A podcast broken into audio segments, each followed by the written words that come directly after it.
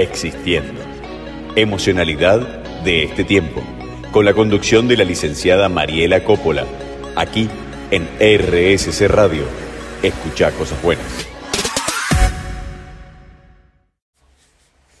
Buenas noches. Otro martes acá en Existiendo. Emocionalidad de este tiempo por RSC Radio. Escucha cosas buenas.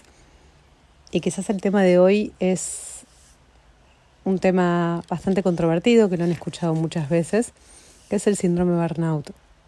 ¿Qué significa, no? Burnout, que significa quemado en inglés.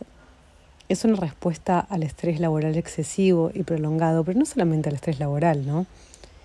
Al estrés que vivimos cotidianamente, todos los días, por estar inmersos en este sistema de carencia en donde la mirada está permanentemente afuera y con poca conexión en el adentro. En todos los programas anteriores hablamos un poco de esto y siempre es un tema que, que lo toco muchas veces, ¿no? Con, con el fin de despertar conciencia, en definitiva. Porque termina perjudicando el sistema inmunitario. La adrenalina genera más infecciones, ¿no? Bacterianas bacterianas víricas es una secreción excesiva y es anómala. Reduce la esperanza de vida, en definitiva. Y nosotros vivimos así, con mucho estrés y mucha ansiedad.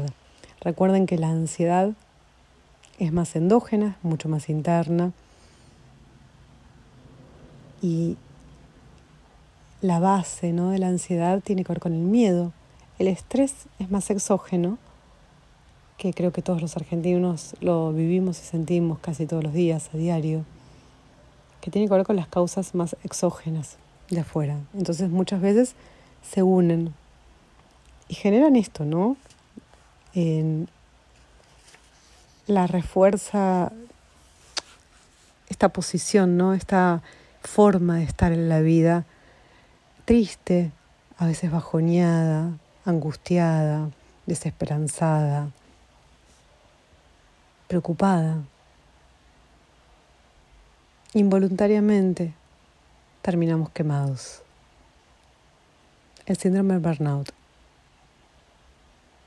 es un estrés excesivo mezclado con ansiedad, a mi juicio también. Así no lo es el DSM-5, que es el Manual de Psiquiatría Internacional sin embargo, yo creo que están absolutamente conectados. Y en breve vamos a explicar un poco de qué se trata, cuáles son las dificultades y de qué manera poder barajar em, algunos instrumentos, ejercicios o herramientas para conectarnos con nosotros mismos y poder salir de esa frecuencia en donde nos sentimos permanentemente insuficientes, incompetentes, poco útiles y sobre todo desesperanzados. Creo que es algo que le está pasando a mucha gente cada vez más. Yo lo veo mucho más en la clínica en los últimos años. Y a veces, por eso digo, no tiene que ver con, el trabajo, ¿no? Tiene que ver con, con el mundo externo y con el entorno. Y es nuestra labor cuidar de nosotros mismos, ser guardianes emocionales y poder entender que nosotros también tenemos la llave frente a estas jaulas y que tenemos que estar preparados para una posible recuperación en un tiempo prolongado. Pero tenemos que aprender cómo. No nos dicen, acá diría, acércate a estos espacios, a los espacios terapéuticos profesionales, ¿no? Hay muchos pseudo profesionales que van por la vida diagnosticando este tipo de cuestiones, pero en realidad sin, sin conocimiento acerca de esto, ¿no? Tuvimos que, los psicólogos tuvimos que estudiar mucho. En mi caso, si conoces mi currículum muchísimo más, y hay un abordaje absolutamente profesional y científico para estas cuestiones, porque no es un diagnóstico cualquiera. trae aparejado muchas otras más, como es la angustia, que no tiene que ver con la tristeza, el duelo y puede ser una depresión severa también.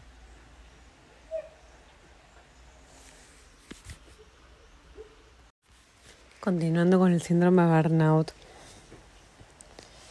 con frecuencia quienes sufren no suelen sentir un dolor emocional absolutamente constante, se sienten exhaustos, agotados, como si estuviesen en reserva. ¿Viste cuando el auto queda en reserva y no tenés más nafta?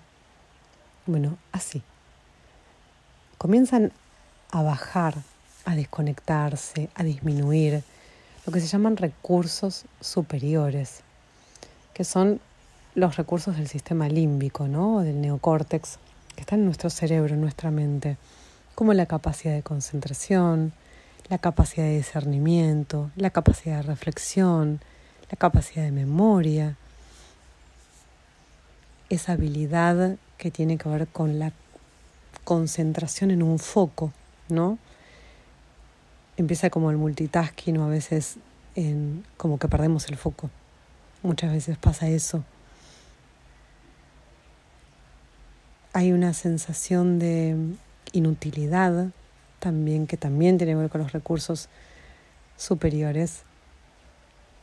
Y se empiezan a debilitar, empiezan a disminuir, es lo que genera la depresión. La depresión es justamente esto, la depresión de los recursos superiores que habitan en nuestro sistema límbico y que tienen que ver con el neocórtex, absolutamente relacionados con la corteza prefrontal, con áreas del lenguaje, por ejemplo. A veces tocan las áreas del lenguaje, sobre todo la imaginación. No tenés posibilidad de imaginar nada, ni pensar nada, no tenés ganas de nada aparece y deviene la anedonia. Anedonia tiene que ver con eso, anedonia. Hedonismo tiene que ver con deseo, ¿sí? en el griego, en latín.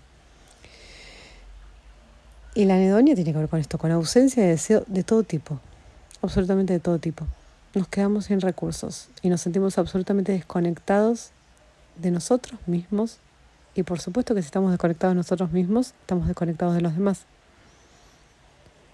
Entonces, con mucha frecuencia no nos sentimos competentes incluso en la casa, en el trabajo, en tareas pequeñas, incluso poder discernir y pesquisar si queremos decir que no o que sí.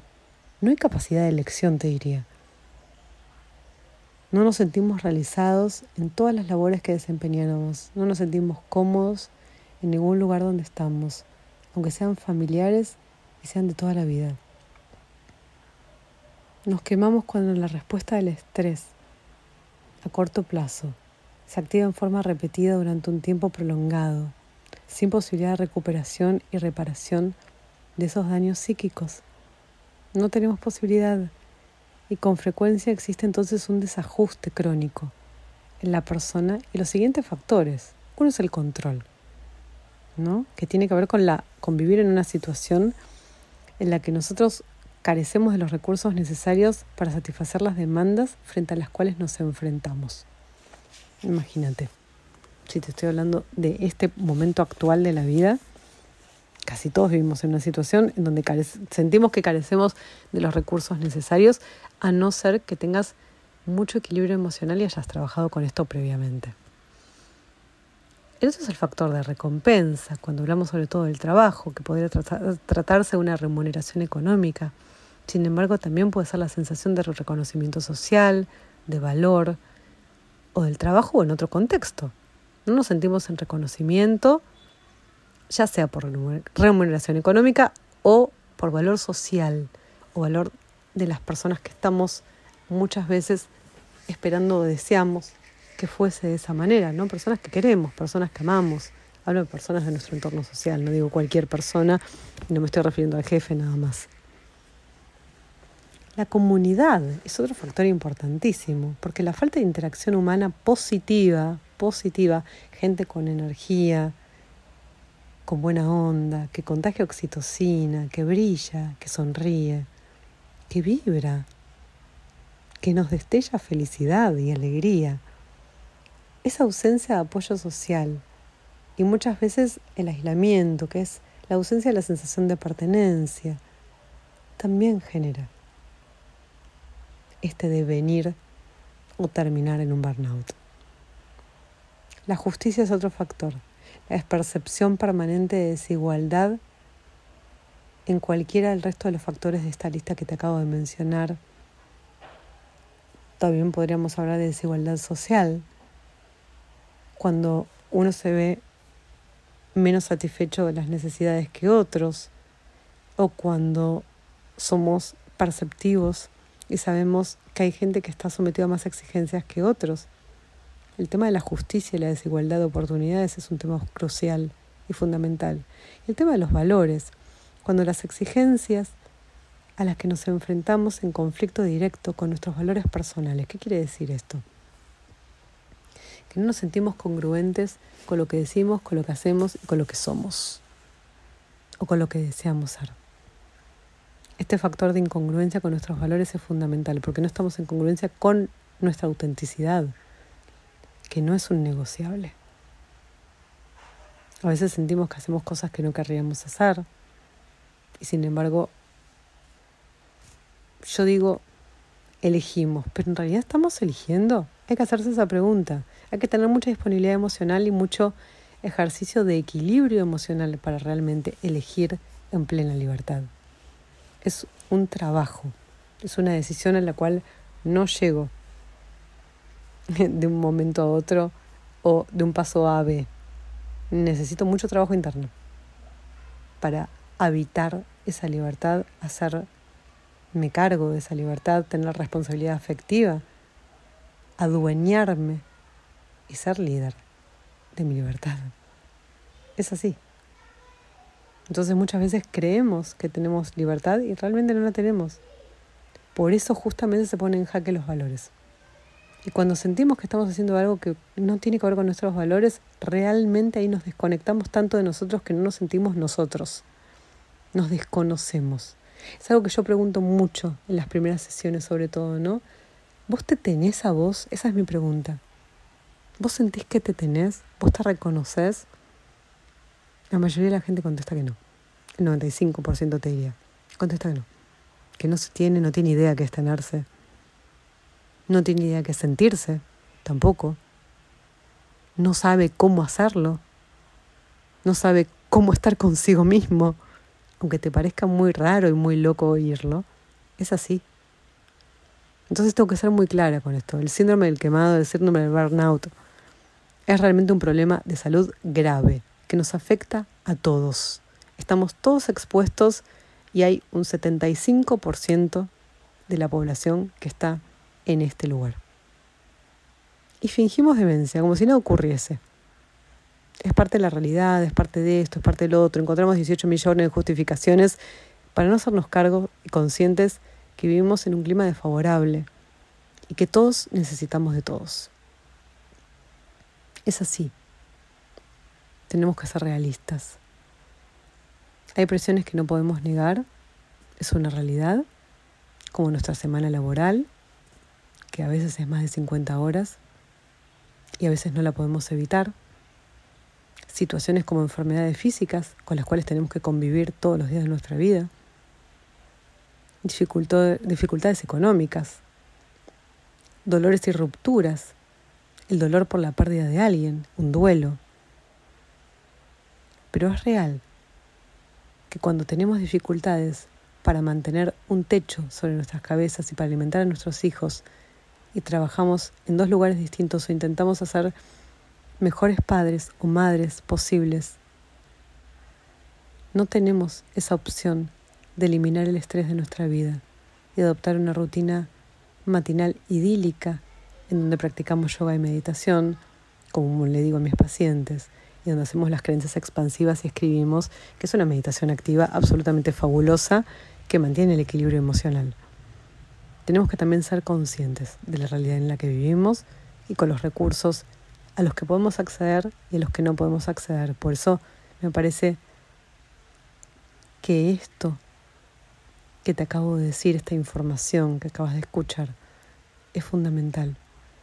Y acá te invito en Instagram, que hay muchísimo más de esto y muchísima más información sin cargo y gratuita la cual puedes abordar. Y incluso la página web. El Instagram es mari.psicóloga, la página web es psicóloga Mariela Coppola. Me puedes encontrar en YouTube también, Mariela Coppola, y en Facebook. Y vas a escuchar muchas cosas que te van a permitir elaborar, construir o desarrollar herramientas para justamente combatir de a poquito este estrés y estas grandes exigencias que no permiten que te cuides la salud y que tengas que estar haciendo malabares o un equilibrio verdaderamente nocivo, que no tiene soluciones mágicas y que se puede cronificar aún más. El estrés se puede cronificar si no somos capaces de bajar su intensidad o si permanecemos durante mucho tiempo sobrecargados y tenemos que ser conscientes de que tenemos una vida y tenemos un cuerpo, un solo cerebro, una sola mente y somos esto. Entonces no podemos jugar con nosotros mismos ni con nuestra salud mental, sino que tenemos que ponerla en prioridad. Existiendo. Emocionalidad de este tiempo. Con la conducción de la licenciada Mariela Coppola. Aquí en RSC Radio. Escucha cosas buenas. Para que te des una idea de cuando el estrés se puede cronificar, si no somos capaces de bajar la intensidad y permanecemos sobrecargados durante mucho tiempo, los signos de estrés crónico no son, son distintos en cada persona, por supuesto, pero hay algunos que son bastante singulares y bastante comunes. Te voy a decir los más habituales. Signos de estrés crónico de larga duración, que son alteraciones habituales del sueño. Por favor, chequea y corrobora esto. Hay gente que te dice que duerme bien y no duerme bien. Es algo que también chequeo en todas las consultas cada vez. Es lo primero que pregunto. Son las primeras cosas. La gente te dice, sí, duermo bien. Y quizás duerme todo cortado. Todo cortado no es dormir bien, ¿eh? Es un trastorno del sueño. La higiene del sueño por lo menos es dormir siete horas de corrido. De corrido. Contame cómo es tu sueño. Me encantaría que podamos interactuar y puedas contar del otro lado, por eso te invito al Instagram mario.psicóloga y que hagas todas las preguntas desde ahí y que me cuentes, me des tu devolución acerca de cómo dormís. Porque las alteraciones del sueño son habituales, cuando no deberían serlo. Cambios en el apetito y la desregulación en los momentos del comer. Y no tiene que ver con la dieta que estés haciendo, no tiene que ver con esto puede haber mucha ansiedad y muchos atracones. Eso es como una desregulación, ¿no? Y puede haber falta de apetito también, porque como te dije antes, ¿no? Tiene que ver con la extrema depresión. Agitación e irritabilidad más frecuentes de lo que pueden afectar las relaciones. ¿Qué significa esto, no? Que son más frecuentes de las que tenías antes y cada vez son mayores y cada vez por pequeñeces como que no te bancas nada, ¿viste ese claro de intolerancia absoluta? Donde llega un momento que no toleras más. Entonces estás irritable por todo, todo te molesta y a todo le decís que no, porque no hay como una bala que te entre. Es así. Podés hasta estar más callado, puedes hablar más, pero estás, estás alterado, estás irritable y esto se sostiene en el tiempo. Otras las dificultades para concentrarse en las tareas, como te dije antes, las facultades superiores disminuyen. Entonces, una de las facultades superiores es la memoria y la capacidad de concentración y atención. Entonces, como la concentración y la atención están en disminución, vas a tener dificultades para concentrar, incluso leer. No vas a querer ni leer, porque va a generar un gran esfuerzo. Es como escala del Himalaya. Vas a decir, che, pero es leer nada más. Pero no vas a tener ganas de nada como hablé antes de la anedonia. No hay deseo, no hay ganas y tenés que hacer un esfuerzo como sobrehumano para una tarea que antes te generaba placer o probablemente no te generaba dificultad. Otro es las dificultades para desconectar y descansar, incluso cuando uno está agotado. Te puedes sentir absolutamente agotado, pero no puedes dormir ni descansar y quizás colocarte en posición horizontal y quizás tampoco puedes meditar y quizás tampoco puedes escribir. Entonces es como una encerrona, ¿no? Medio desesperante. Dolores de cabeza, mareos persistentes. Se puede ir un síndrome vertiginoso también, también es común. Dolor y tensión muscular. También sentís a todo tu cuerpo duro, ¿no? Una tensión muscular que, o a veces electricidad que sube por tu cuerpo, eso es ansiedad también. El dolor está más relacionado a otras autoinmunes que también pueden devenir o derivarse de un burnout. Problemas digestivos, problemas sexuales. Acuérdate que te hablé de la anedonia, no hay deseo de nada. Mayor dependencia de conductas adictivas, como fumar, beber, comer en exceso. Quizás estar en Netflix haciendo zapping y no mirando nada. Acordate que la capacidad de concentración está disminuida, entonces finalmente no terminas viendo nada. La sensación que es constante es que es como si estuvieses superado. Todo te supera. Todo te desborda. Entonces evitas los pequeños estresores que en otro momento eran manejables.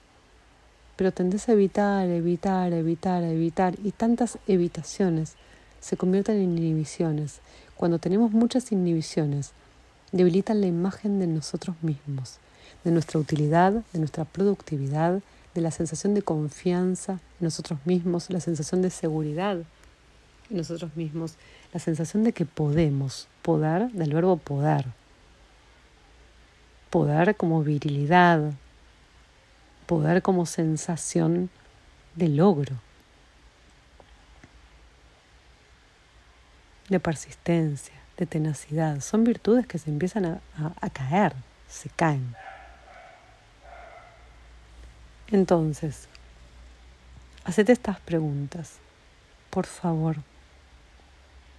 para reflexionar acerca de la influencia de la situación actual, cómo ejerce en tu salud y cómo puede afectar, ¿no? Detectar cambiar las cosas a tiempo. Pregúntate con cuánta frecuencia te sentís agotado emocionalmente. Emocionalmente, que no es lo mismo que hacer muchas cosas, sino que te hablo del ser, no del azar. Del ser en el azar sería. Parece un trabalengua, pero es del ser en el azar. ¿Cuántas veces te despertás por la mañana o por las noches? No importa que vas al baño o no vas al baño, no te justifiques sino con el sueño cortado. Si te sentís agotado de solo pensar con todo lo que tenés que hacer, te pasa más por la mañana, te pasa más por la noche, te pasa más en el día.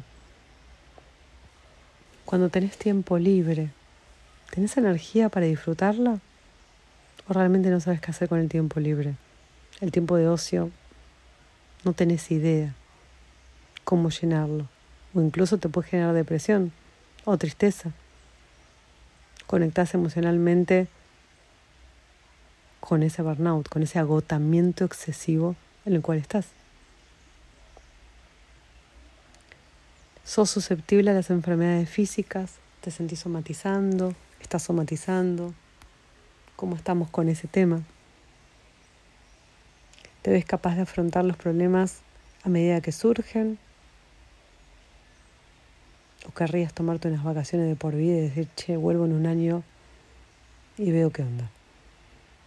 Muchas veces pasan esas fantasías por la cabeza. ¿eh?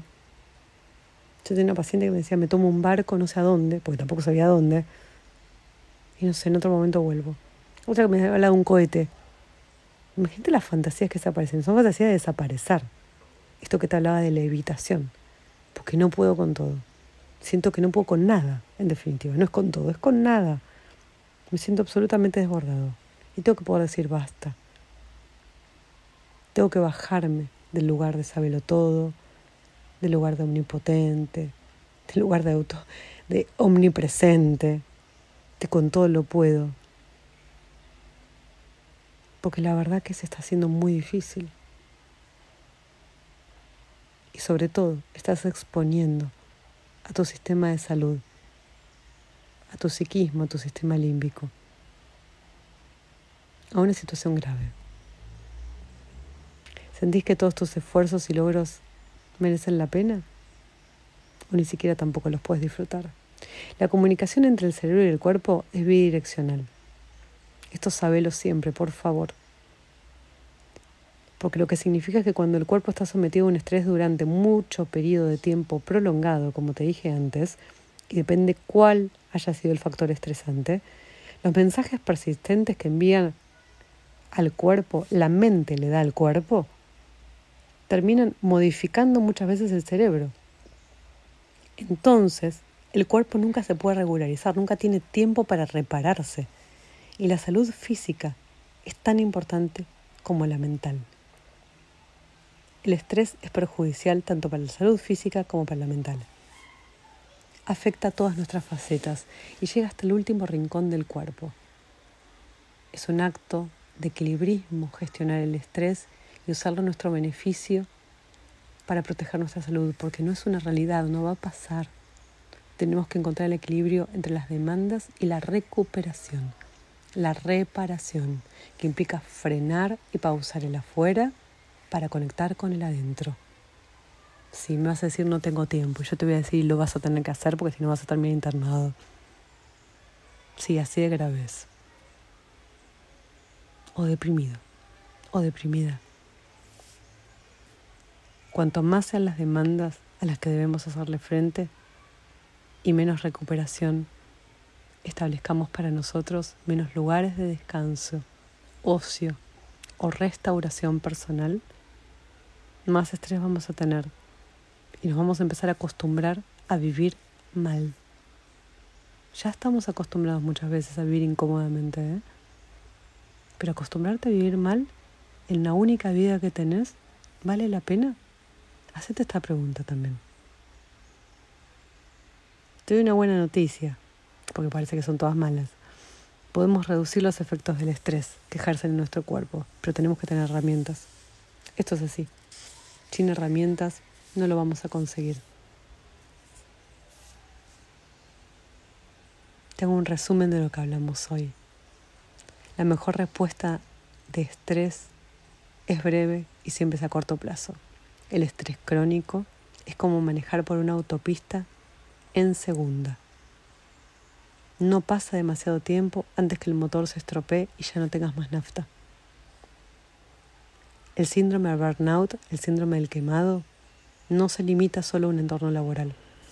Está absolutamente asociado con entornos emocionales. No hay una solución mágica ni rápida que funcione para este mundo y para todo este mundo que te estoy diciendo sino que tenemos que tener el coraje de sumergirnos y hacer un profundo trabajo de inmersión en nosotros mismos, asistir a profesionales de la salud que nos ayuden, hacer un trabajo personal para que no nos vuelva a suceder, porque el equilibrio emocional adecuado lo tenemos que aprender, ser aprendices de nuestra propia vida, construirnos a nosotros mismos, siendo realistas, con responsabilidad afectiva. Si presentas signos de estar quemado, préstale mucha atención, porque realmente es el inicio de un dominó verdaderamente nefasto, nocivo, que va a terminar con vos en corto tiempo.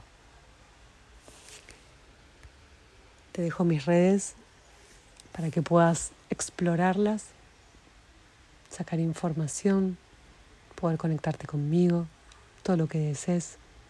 Marie.psicóloga en Instagram, en YouTube, Mariela Coppola. El mail es psicóloga gmail.com Tienes la página web también, que es Mariela Coppola, psicóloga Mariela Coppola, que ahí habla de muchas herramientas de escritura terapéutica que te van a servir un montón. El Instagram también tiene muchas herramientas, por eso míralo. Y en YouTube también. No dejes de mirarlo. Puedes hacerme todas las preguntas que quieras porque me encantaría que esto sea más interactivo y podamos conversar juntos, aunque sea de programa a programa. Y yo mencionarte acá, Por supuesto que sí. Así que estás invitado e invitada a que podamos conversar para abordar juntos y hacernos compañía y sostenernos en estos momentos difíciles. Te mando un abrazo y te espero el próximo martes a las 23 horas en Existiendo, emocionalidad de este tiempo, que se viene complicada. Existiendo, emocionalidad de este tiempo, con la conducción de la licenciada Mariela Coppola, aquí en RSC Radio. Escucha cosas buenas.